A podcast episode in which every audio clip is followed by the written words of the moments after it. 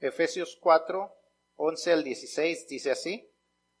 Y él mismo constituyó a unos apóstoles, a otros profetas, a otros evangelistas, a otros pastores y maestros, a fin de perfeccionar a los santos para la obra del ministerio, para la edificación del cuerpo de Cristo, hasta que todos lleguemos a la unidad de la fe y del conocimiento del Hijo de Dios, a un varón perfecto, a la medida de la estatura de la plenitud de Cristo, para que ya no seamos niños fluctuantes, llevados por doquiera de todo viento de doctrina, por estratagema de hombres que para engañar emplean con astucia las artimañas del error, sino que siguiendo la verdad en amor, crezcamos en todo en aquel que es la cabeza, esto es Cristo, de quien todo el cuerpo, bien concertado y unido entre sí, por todas las coyunturas que se ayudan mutuamente, según la actividad propia de cada miembro, recibe su crecimiento para ir edificándose en amor. Este fin de semana hemos entrado oficialmente al verano. Aunque nuestros hijos ya salieron de vacaciones hace un par de semanas, eh, hemos entrado oficialmente a lo que se considera la, estación de verano. El, el 21 de julio, de junio, perdón, se considera el comienzo de la fecha de las fechas de verano. Y es un tiempo donde la gente normalmente comienza a pensar en las vacaciones. Algunos de nosotros ya nos dimos una escapada, pero ah, muchos de nosotros apenas estamos pensando en dónde vamos a ir. Estamos checando nuestros presupuestos para ver hasta dónde nos va a alcanzar la gasolina y entonces estamos viendo qué es lo que vamos a hacer, dónde vamos a ir, qué, qué lugares vamos a visitar y empacamos nuestro vehículo para poder viajar y descansar. Es un buen tiempo porque nuestros hijos están de vacaciones y es fácil ir a lugares, a amigos y a familiares que deseamos visitar. Así que tal vez parezca un poco contrario eh, lo que vamos a estar hablando durante los siguientes meses de verano en lo que son los mensajes matutinos. Vamos al contrario a estar hablando del descanso, hablar de lo que es el trabajo y específicamente vamos a estar hablando de lo que se refiere al trabajo dentro de la obra de Dios. Durante las próximas semanas vamos a hablar acerca de la estrategia que Dios tiene para extender su reino y vamos a estar hablando de cómo nosotros venimos a ser parte de esa estrategia. En el mundo de los negocios, la gente habla de tres características que toda compañía debe de tener para ser exitosa. Eh, todo negocio debe tener una visión, una misión y una estrategia. ¿ah? Si usted tiene un negocio personal y desea que ese, ese negocio tenga éxito, usted tiene que tener una misión. ¿Qué es lo que quiere lograr? ¿Qué es lo que desea lograr con ese negocio? Si usted trabaja en la construcción, usted va a querer eh, construir un negocio donde se construyan buenas casas de buena calidad, a buenos precios, donde la gente esté eh, eh, confortable en, donde vive. Si usted tiene un negocio de cosas que vende productos de belleza, usted va a querer un negocio donde la gente esté contenta con su apariencia cuando ellos compren su producto. Si usted tiene un negocio de, de entrenamiento de deportes, usted va a querer que las personas se vean de la manera que ellos desean que, que lo hagan. Si usted quiere, si usted quiere que su negocio sea exitoso, su misión va a ser más allá que simplemente ganar dinero, va a ser que eh, algo se logre con lo que usted está haciendo. También va a desear tener una visión. La visión es que cómo se va a ver cuando esa misión se logre. Si usted eh, está pensando en eh, cómo se va a ver cuando usted tenga su negocio de construcción, usted la visión va a ser que la gente esté contenta en sus casas que va a estar muy contenta en, la, en, en aquello que ellos compró. Si usted vende productos de belleza, usted, la, la misión, la, la visión se va a ver cuando la gente esté bien contenta con cómo se ve, que la recomienden a usted en lo que usted está vendiendo. Si usted es un entrenador eh, físico, la gente le va, le va a, a, mandar clientes, la gente le va a decir, me ha gustado mucho lo que estamos haciendo y la gente va a estar más saludable al lograrlo. Eso va a ser la visión. Y la estrategia es cómo se va a lograr. ¿Qué cosas va a hacer usted? Eh, usted va a comprar buenos materiales, va, a tratar los productos usted mismo, los va a compartir por regalo la primera vez. Usted va a tener una estrategia de cómo se va a lograr. Y ahora, eh, misión, visión y estrategia. Es el por qué, el qué y el cómo. La misión es por qué lo hacemos. La visión es qué es lo que logramos cuando lo hacemos y la estrategia es el cómo lo hacemos. Y si esto le suena como, como un seminario de, de mercadotecnia, la verdad es que no lo es. La gente cree que esto se aprendió, se descubrió en el siglo XX o siglo XXI. La verdad es que eso es la manera en que Dios ha extendido su reino por todo el mundo desde el principio de la creación. Él tuvo una misión, una visión y una estrategia. La, misión, la visión los encontramos, y la estrategia los encontramos en Mateo 28, eh, perdón, Mateo 28, versículos 19 al 20. Ahí encontramos la misión, la visión y la estrategia de parte de Dios. Encontramos la misión. La misión es hacer más discípulos. Que más gente venga al conocimiento de Cristo como su Señor y Salvador. Esa es la misión de Dios, que la gente pueda conectar con Él, que podamos tener una relación personal con el Creador de todo el universo, que la gente pueda reconocer que hay un Dios que creó todo el universo y que nosotros podemos tener una relación personal con Él, y eso se logra por medio de la persona de Jesucristo. Al recibir perdón de parte de Dios por nuestros pecados y al, al reconocerle a Él como nuestro Señor y Salvador, se logra esa misión. Ahora, ¿cómo se ve? ¿Cuál es la visión. Se ve cuando, como dicen esos versículos, hacemos discípulos. Hay más personas que están ah, bautizándose, están siguiendo aquellas cosas que Él nos ha enseñado, están siendo obedientes a Él. Esa es la visión. Así se ve cuando la misión se logra. Y la estrategia está en las primeras palabras que Jesús nos dice. Nos dice, por tanto, y la estrategia somos nosotros que nosotros vayamos y hagamos esos discípulos, que nosotros hagamos el trabajo que Él nos ha, ha, puesto delante de nosotros, que nosotros logremos hacer esa visión una realidad, que nosotros logremos que la misión de parte de Dios de tener una relación personal con la humanidad se logre. Nosotros somos la estrategia de Dios. Nosotros somos la herramienta que Dios tiene para que compartamos su mensaje a las personas que necesitan tener una, relación personal con Dios y que necesitan arrepentirse de sus pecados para ser salvo. Para esto, Dios no solamente nos dijo, bueno, vayan y háganlo, sino que Él nos ha equipado. Él nos ha dado dones eh, espirituales para que nosotros podamos ser efectivos en llevar el Evangelio, en llevar esta noticia. La palabra dotado, dice el diccionario de la Real Academia Española, eh, que es una persona o algo con particulares condiciones o cualidades para algo. Uh, Merriam-Webster Dictionary says that gifted means revealing a special gift. God has gifted us with special gifts, with special spiritual gifts, supernatural abilities from God in order to fulfill his purpose, in order to be the strategy that he uses to call out to people and say, I'm here to rescue you. I love you and I want to have a personal relationship with you. You and I are those tools. You and I are God's strategies. And not only does He tell us to go and do it, but He actually gives us the, the tools necessary to do it. See, you have been gifted. If you're a Christian, you have been given a gift, a special gift. Uh, if you like superhero movies, you know how they have superpowers. They are given these supernatural abilities, these abilities that not everyone has, in order to fulfill their purpose. Superheroes have a purpose. All superheroes have a purpose. All superheroes are brought to life in order to rescue someone, in order to do something, in order to fulfill their purpose. Otherwise, there's really no sense in those superpowers.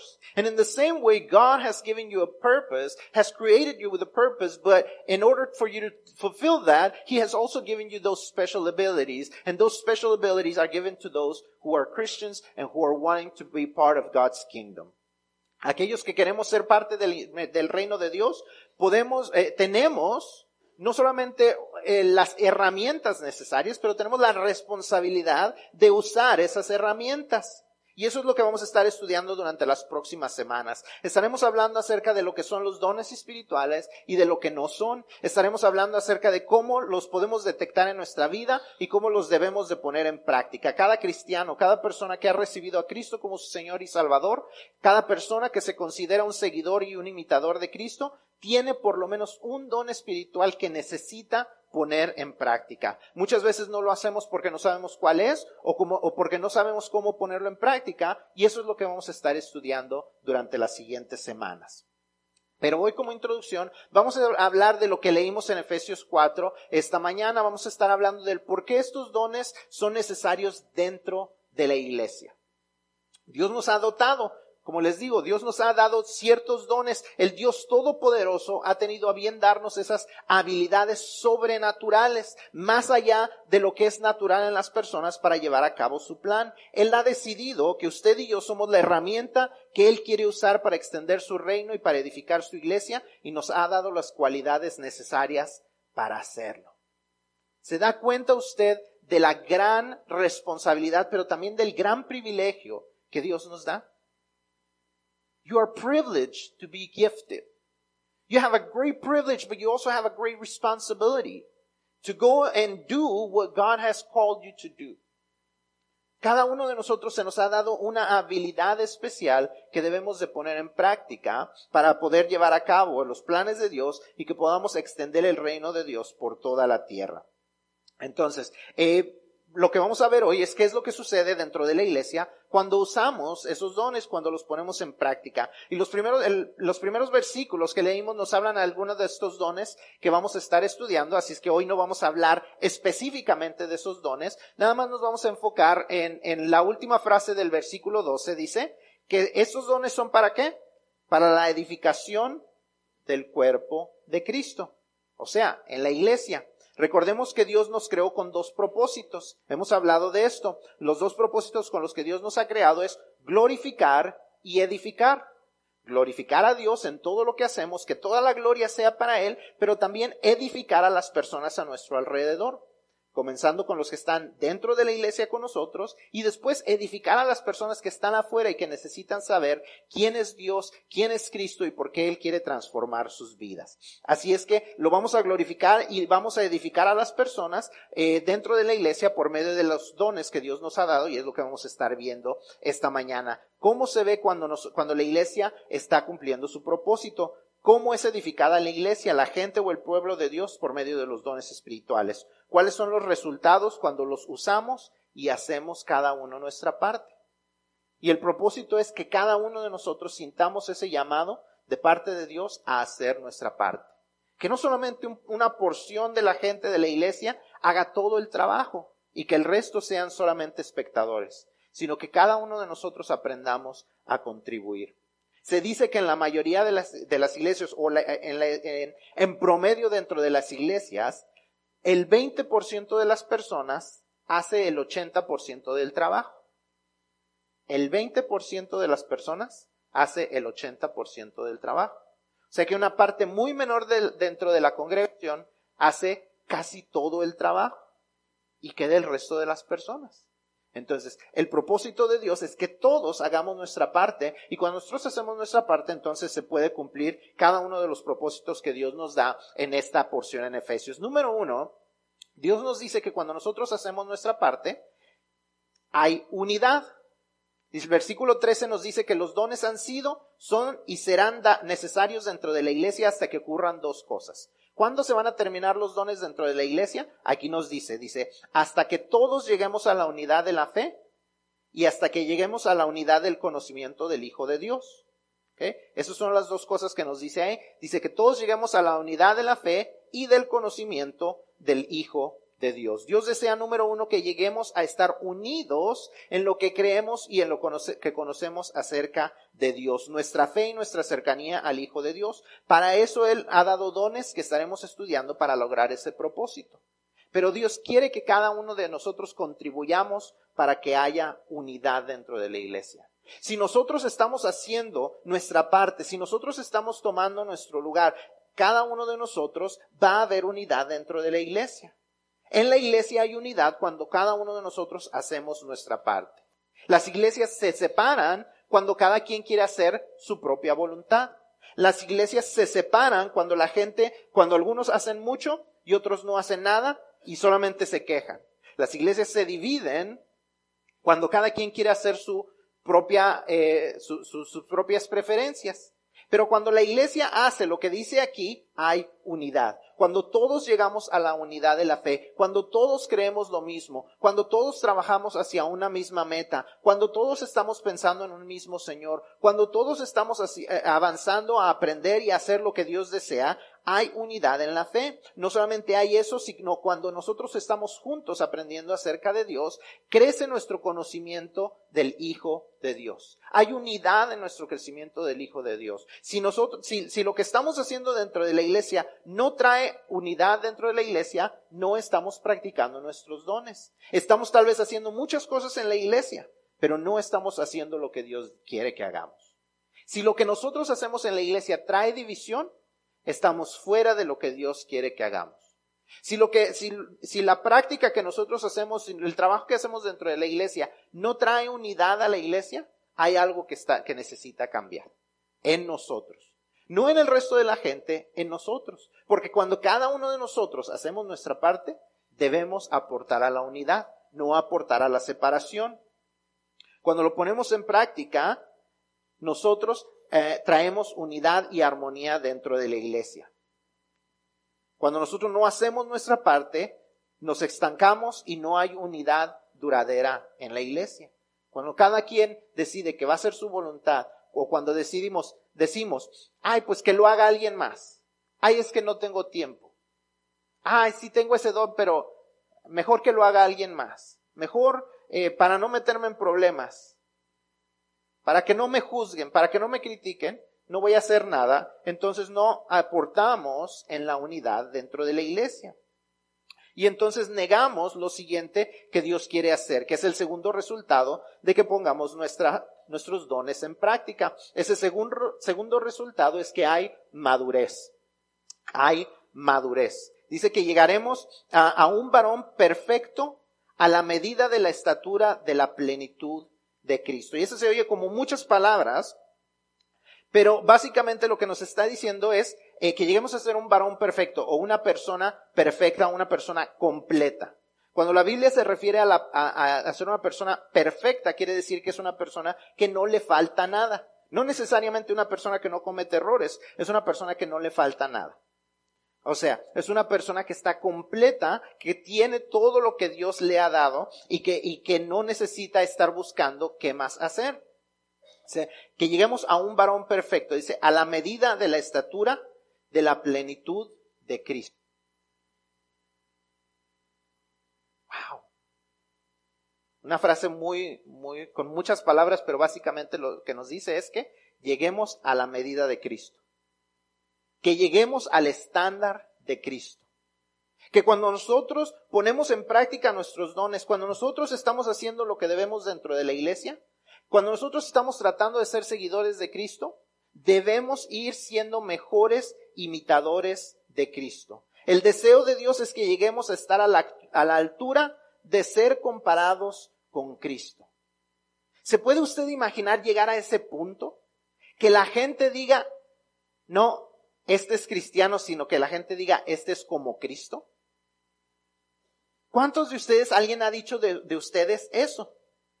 Wow, cuando tú me hablas parece que estoy escuchando a Cristo hablar.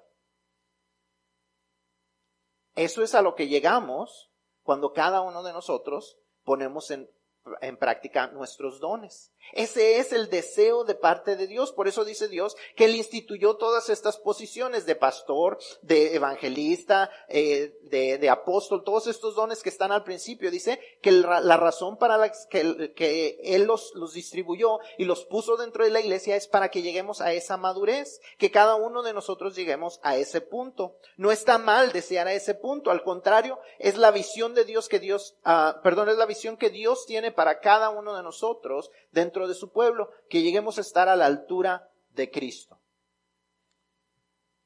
En ocasiones, yo no sé cuántos de ustedes han leído cuando Pablo dice, imítenme a mí como yo imito a Cristo. Así uno dice como, ah". ese Pablo como que medio creidito, ¿no? O sea, que él imita a Cristo. Eso es lo que Dios quiere.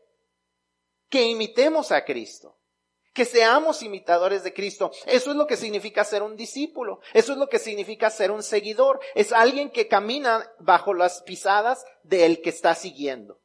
El que va imitando al que va caminando. Eso es lo que Dios desea de nosotros. Y eso es lo que nos dice estos versículos. Que cuando cada uno de nosotros vamos creciendo y vamos avanzando y vamos poniendo nuestros dones en práctica, ayudamos no solamente a nosotros mismos, sino a los demás dentro de la iglesia a que sean mejores imitadores de Cristo. A mí me gusta mucho el lema del enfoque misionero que vamos a estar haciendo en Houston. El plan que la ciudad de Houston, los hermanos de Houston tienen y al cual nos están invitando a participar. Jesús en las calles de Houston. Jesús en las calles de Houston. Cuando nuestros hermanos en Cristo que van a estar yendo del, grupo que va a ir, cuando ellos caminen, nuestra oración debe de ser que cuando la gente tenga un encuentro con ellos digan, nos encontramos a Jesús en las calles. Cuando los jóvenes estén en la escuela bíblica de vacaciones enseñando que los niños puedan decir, wow, Jesús estaba en medio de nosotros. Tal vez no lo van a poder decir de esa manera, pero ellos van a sentirlo. Que cuando la gente le, den un, un folleto y le presenten el plan de salvación, digan, wow, encontré a Jesús en las calles de Houston. Escuché a Jesús en una iglesia en Houston. Eso es a lo que Dios nos ha llamado y eso solamente se logra dentro del contexto de la iglesia. Nosotros no podemos decir, ah, sí soy cristiano, pero a veces voy a la iglesia y a veces no. Ah, yo sí soy cristiano, pero la iglesia no es necesaria, yo creo en Cristo. O no, yo no tengo que quedarme en una sola iglesia, porque todas las iglesias son iguales y, y todas las iglesias son de Dios. No, Dios nos ha mandado a ser parte de una iglesia local. Sí, todas las iglesias tal vez eh, tengan eh, buena enseñanza o haya muchas iglesias que tengan buena enseñanza, pero si verdaderamente queremos lograr el propósito que Dios quiere para nosotros, es estar en una iglesia participar en esa iglesia, poner nuestros dones a trabajar en esa iglesia y crecer en esa iglesia. Eso es a lo que Dios nos ha mandado a hacer. Entonces, esa es la manera en que vamos a, a encontrar la madurez.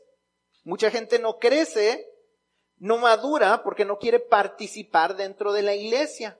Y lo que le sucede es que se queda, como dice la, siguiente frase, que se quedan como niños fluctuantes. Y ese no es el deseo que Dios tiene para nosotros. Dios desea que maduremos, Dios desea que tengamos convicciones firmes, que sean como anclas. Cuando, cuando se refiere a, niños fluctuantes, dice que, que son llevados por vientos, ¿verdad? Imagínese usted un, un barco en el cual, eh, que está en medio de la mar y que hay mucho viento. ¿Qué es lo que va a suceder? Va a ir de un lado a otro, se va a perder, tal vez hasta se voltee y se hunda. ¿Por qué? Porque no estaba anclado. Y Dios desea que nosotros tengamos eh, firmes convicciones que nos anclen a lo que hemos creído.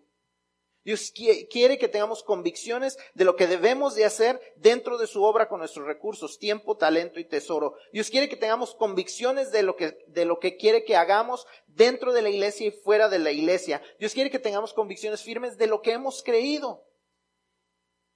Ayer alguien nos tocó a, la puerta y este, como era una mujer, yo le dije a Abigail, pues mejor este, atiéndela tú. Este, y, y, y esta, esta mujer estaba eh, compartiendo eh, el, el, Evangelio por las calles. Y le preguntó a ella, este, bueno, eh, ¿cómo llegas al cielo? Y entonces Abigail le, le dijo, ah, bueno, dijo, ¿y puedes perder tu salvación? Dije, pues ya como que esas preguntas parecen que, este, le, la, la, están ordenando, esas son preguntas como pues, se me hicieron muy, muy profundas, pero esta mujer lo que quería saber es que ella, que, que Abigail sabía lo correcto, y a mí me dio mucho gusto escuchar lo que, lo que Abigail le decía porque eran cosas completamente correctas.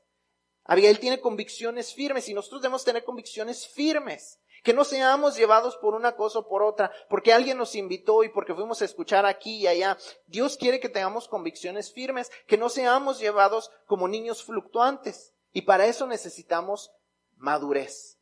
Para eso necesitamos parecernos más a Cristo. Y, tenemos que tener convicciones en cuanto al deseo de Dios para, para cada uno de nosotros, que todo el que viene delante de Dios se convierta en una nueva criatura que ha dejado las cosas viejas atrás. Dios quiere que tengamos esas convicciones. Él desea que no nos dejemos llevar por enseñanzas nuevas, por enseñanzas cool, él desea que no nos dejemos llevar eh, eh, por aquellas cosas que son aceptables o políticamente correctas dentro de nuestra sociedad. Peleamos con una sociedad que cada vez hace más, más uh, aceptables aquellas cosas que no son agradables a Dios. Y si no tenemos firmes fundamentos, vamos a ser arrastrados. Vamos a aceptar aquellas cosas que la gente está aceptando.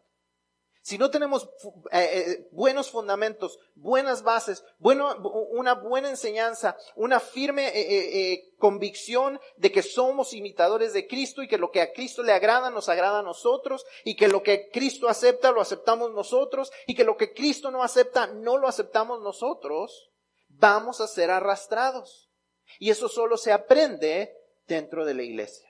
Y desafortunadamente también esas cosas esos, e, esos arrastres pueden ser dentro de la iglesia. Hace unos, unas semanas manejaba yo cerca de una iglesia metodista. No sé cuántos de ustedes han estado viendo las noticias de, acerca de la iglesia metodista, pero la iglesia metodista está pasando por un tiempo de crisis y de división, porque unos dicen que se acepte eh, los matrimonios, matrimonios homosexuales, otros dicen que no.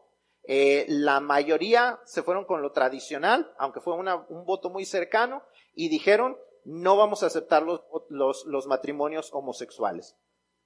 Y lo que esta iglesia estaba, eh, lo que esta iglesia hizo fue puso una, una bandera de arcoíris sobre el nombre metodista.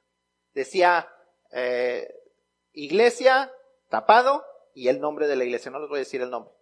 Pero se, cubrieron lo metodista con lo, con lo de la homosexualidad, con el símbolo de la homosexualidad, como diciendo, nosotros preferimos aceptar esto que aceptar nuestras convicciones.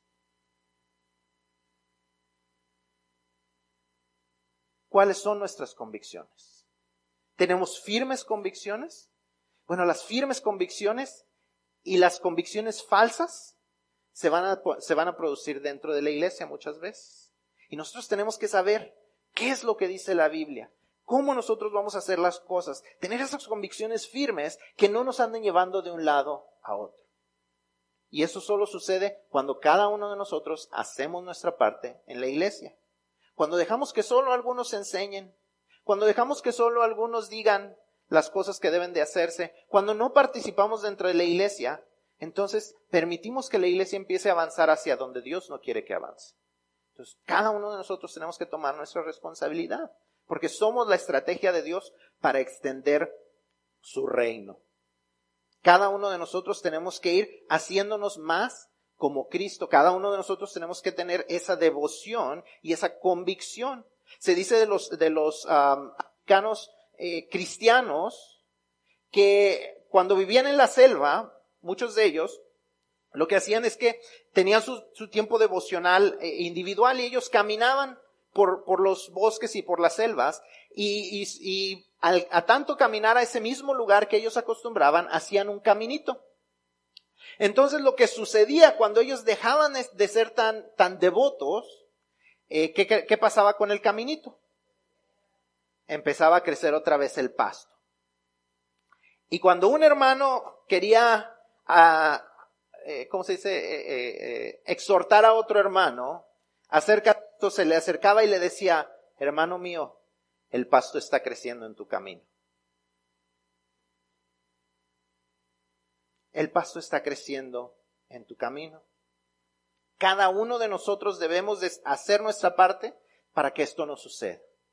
Y cuando nosotros, cada uno de nosotros usamos nuestros dones espirituales dentro de la iglesia, cuando cada uno de nosotros servimos, enseñamos, eh, llevamos el liderazgo, predicamos, evangelizamos, cuando cada uno de nosotros hacemos nuestra parte, cada uno de nosotros vamos a ir avanzando hacia la madurez. Cada uno de nosotros nos arraigaremos más fuerte y podremos sostenernos delante de las cosas que atacan al cristianismo y haremos lo que Dios desea que hagamos.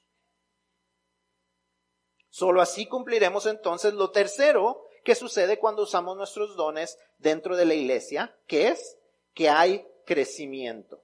Hay crecimiento. Crecimiento, perdón. Dice, siguiendo la verdad en amor, crezcamos en todo aquel, en todo, perdón, en aquel que es la cabeza, esto es Cristo.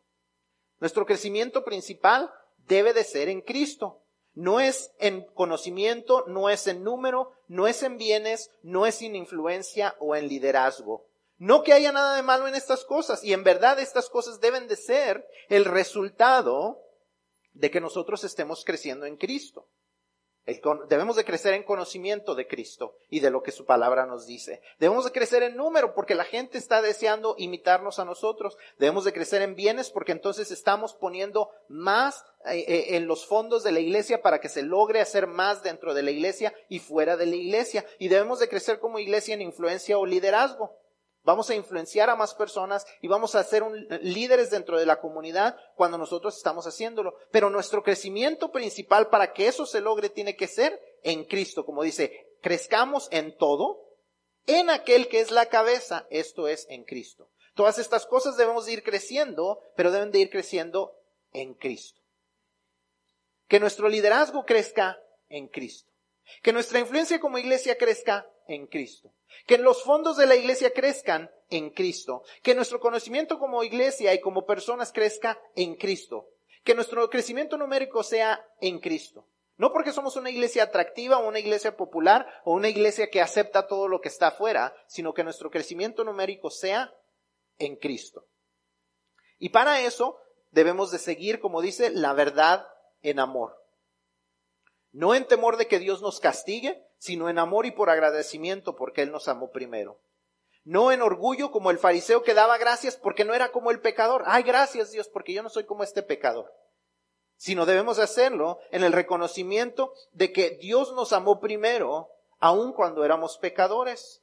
No en legalismo, sino en amor por, al Dios y Padre que nos ha amado y que nos ha dado las enseñanzas para nuestra bendición y nuestro beneficio. Debemos de seguir la verdad en amor. No solamente eso, sino que cuando todo el cuerpo, bien concertado y unido entre sí por todas las coyunturas que se ayudan mutuamente, viene el crecimiento. La marca de los verdaderos, de que verdaderamente estamos creciendo, es que no solamente crecemos nosotros, sino que ayudamos a otros a crecer. No se trata solo de venir y absorber, sino de venir y contribuir.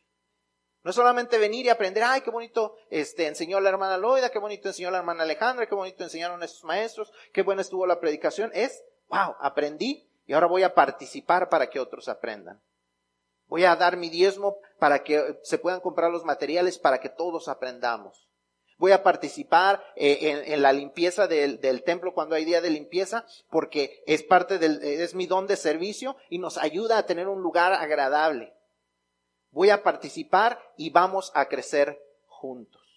Eso es a lo que Dios nos ha llamado. Por eso dice que todo el cuerpo bien concertado, o sea, está en concierto, está, eh, está tocando juntos, están unidos entre sí como por todas las coyunturas que se ayudan mutuamente.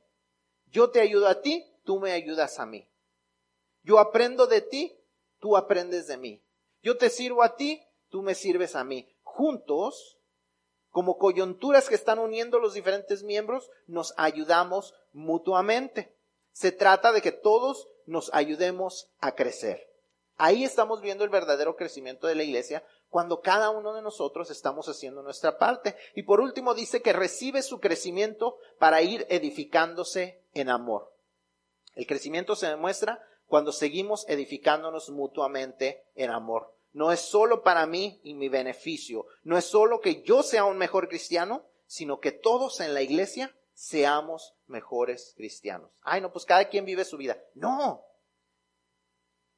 Se trata de que yo sea un mejor cristiano y que tú puedas ser un mejor cristiano. ¿Qué tengo que hacer yo para que tú seas un mejor cristiano? Para que tú seas una mejor cristiana. ¿Qué tengo que cambiar yo para que tú seas un mejor cristiano? ¿Qué vamos a cambiar dentro de la iglesia para que sus niños crezcan a ser mejores cristianos? ¿Qué cosas vamos a aceptar que tal vez nos incomodan para que nuestros hijos estén cómodos dentro de la iglesia y se conviertan en buenos cristianos con firmes fundamentos y no se dejen llevar por las, por los vientos de doctrinas falsas que están a todo a su alrededor? ¿Qué vamos a hacer nosotros? para que otros crezcan. Ah, yo ya no tengo niños chiquitos. Pues ni modo, todos participamos. Ah, es que yo no tengo abuelitos, ¿por qué tenemos que hacer cosas para los, la gente mayor? Porque todos participamos para que todos crezcan en amor. Recibe su crecimiento para ir edificándose en amor. Debo buscar cómo puedo ayudar a mis hermanos en Cristo y hacer mi parte. Debo orar por ellos, servirlos a ellos y vivir con ellos para que juntos crezcamos conforme a la voluntad de Dios. Y eso solamente se logra sirviendo dentro de la iglesia, participando dentro de la iglesia, siendo constantes dentro de la iglesia y haciendo nuestra parte dentro de la iglesia. El versículo, si, se fijan, nos brincamos una pequeña frase que dice,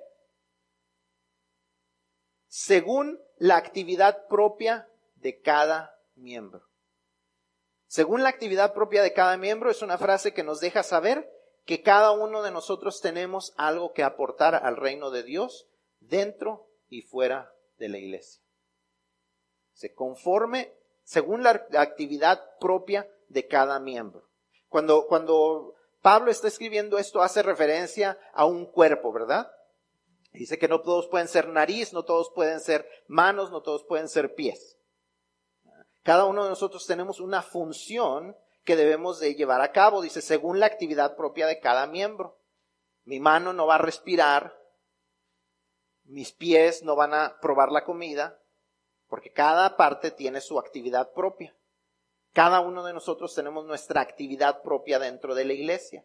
Cada uno de nosotros hemos recibido un don de parte de Dios para contribuir, para aportar. La pregunta es, ¿estás aportando? ¿Cómo estás aportando? ¿Cómo estás sirviendo? Si tú eres hijo o hija de Dios, Él te ha dotado con dones, talentos, habilidades y experiencias para glorificarle a Él y para edificar primeramente a los de la iglesia y segundo a los que necesitan oír el mensaje de salvación. Dios nos ha dotado con habilidades sobrenaturales para servirle a Él y para servir a otros. You are gifted, but you're not gifted for your own good. You're not gifted for your benefit. You're gifted so you can extend God's kingdom and so that you can fulfill your purpose and God can bless you through it. See? That's why you are gifted. You have been gifted by God so you can be part of His plan and be blessed through it. Si tú eres hijo de Dios, si eres hijo de, hija de Dios y no sabes cuáles son tus dones, mi oración es que durante las próximas semanas los puedas aprender y puedas encontrar el lugar que Dios tiene para ti dentro de la iglesia. Que tú puedas, si, si, si tienes poco de cristianos, tienes mucho de cristianos, nunca has aprendido esto. Mi deseo es que tú digas, ah, ese me suena a mi don. Ah, eso parece que es donde yo, yo pertenezco. Y que tú puedas aprender y ponerle en práctica esos dones que no sabías que tenías y que, y que puedas bendecir dentro de la iglesia a los hermanos. Si ya sabes los dones, pero no los has puesto en práctica por alguna razón, mi oración es que el Espíritu Santo durante las próximas semanas mueva tu corazón a decir, ya es tiempo. Es tiempo de que tome responsabilidad. Es tiempo de que tome mi lugar. Es tiempo de que yo haga algo eh, en el servicio del Señor. Es, tiempo de que yo haga mi parte dentro del reino de Dios. Y por último, mi oración es que si tú no, que si tú todavía no conoces a Cristo, porque esto que estamos hablando es para aquellos que ya conocen a Cristo. Estos, estos dones, estas, estas particularidades, eh, estas ah, habilidades eh, espirituales y sobrenaturales son para aquellos que ya tienen a Cristo en su corazón.